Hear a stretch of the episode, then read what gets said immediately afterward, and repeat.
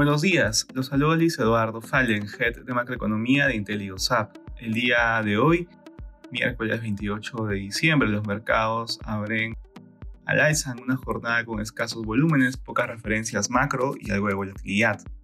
De manera particular, en Estados Unidos los futuros transan con ganancias acotadas. La agenda macroeconómica vuelve a ser escasa, con las únicas referencias en Estados Unidos de las ventas pendientes de viviendas de noviembre y el índice de actividad manufacturera de la Fed de Richmond de diciembre, ninguna de ellas con relevancia suficiente para impactar de forma significativa en los mercados.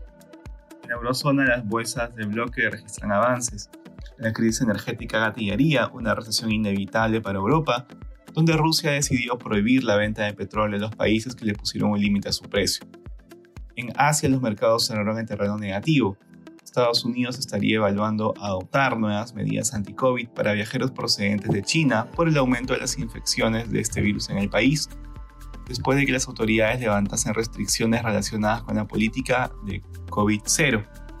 Respecto a commodities, el precio del oro retrocede durante la jornada, por otro lado el precio del cobre sube, finalmente el precio del petróleo retrocede ubicándose alrededor de 79 dólares el barril WTI.